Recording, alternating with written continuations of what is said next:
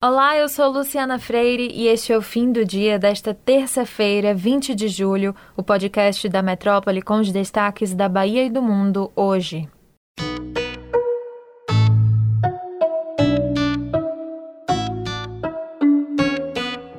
A Bahia completou ontem uma semana mantendo abaixo de mil o número de pacientes adultos internados em UTIs exclusivas para a Covid-19.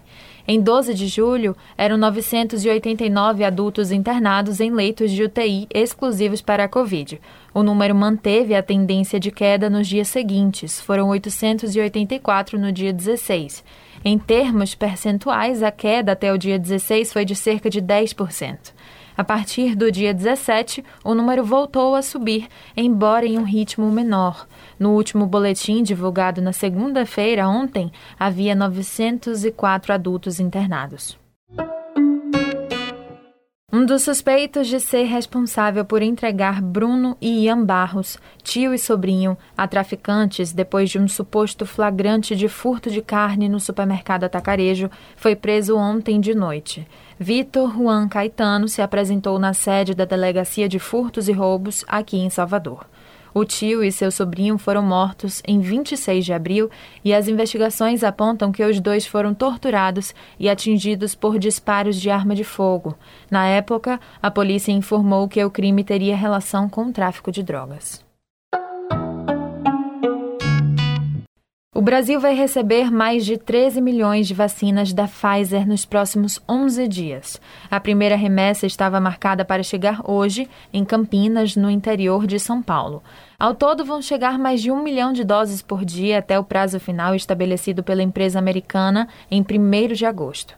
Até o momento, a companhia registrou 17 milhões das 200 mil doses da vacina contratadas pelo governo federal.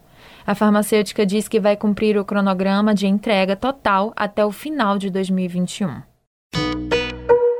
A Secretaria de Educação da Bahia divulgou orientações gerais sobre o retorno híbrido das atividades letivas na rede estadual de ensino. As aulas, que serão retomadas de forma escalonada, terão início na próxima segunda, dia 26. Nesse primeiro momento, só devem ir às aulas semipresenciais estudantes do ensino médio das diferentes ofertas e modalidades.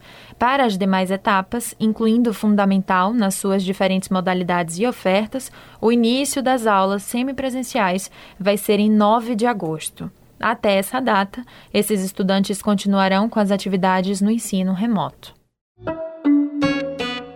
A Prefeitura de Salvador avança na campanha de vacinação contra a Covid-19 e realiza mais uma edição do Mutirão das Idades, amanhã.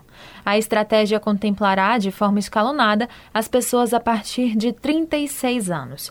Durante a manhã, entre as 8 e as 12 horas, serão contemplados os pacientes com 36 anos ou mais, nascidos até 21 de janeiro de 1985. Já no turno da tarde, das 13 horas às 16 horas, devem se dirigir aos pontos as pessoas com idade igual ou superior a 36 anos, nascidas até 21 de julho de 1985. Faltando apenas três dias da cerimônia de abertura dos Jogos Olímpicos de Tóquio 2020 e na véspera do início das disputas, a presidente do comitê organizador das Olimpíadas, Seiko Hashimoto, disse que há cerca de 80 casos de coronavírus em pessoas relacionadas ao evento. A imprensa japonesa afirma que o número exato no momento é de 71 casos de Covid-19. Apenas 31 desses casos são dos 20 mil estrangeiros que chegaram ao Japão nos últimos dias. Segundo o comitê organizador, foram registrados hoje nove novos casos de Covid-19 ligados aos Jogos. Você pode conferir estas e outras notícias no Metro 1 e também nas redes sociais do Grupo Metrópole. Até amanhã!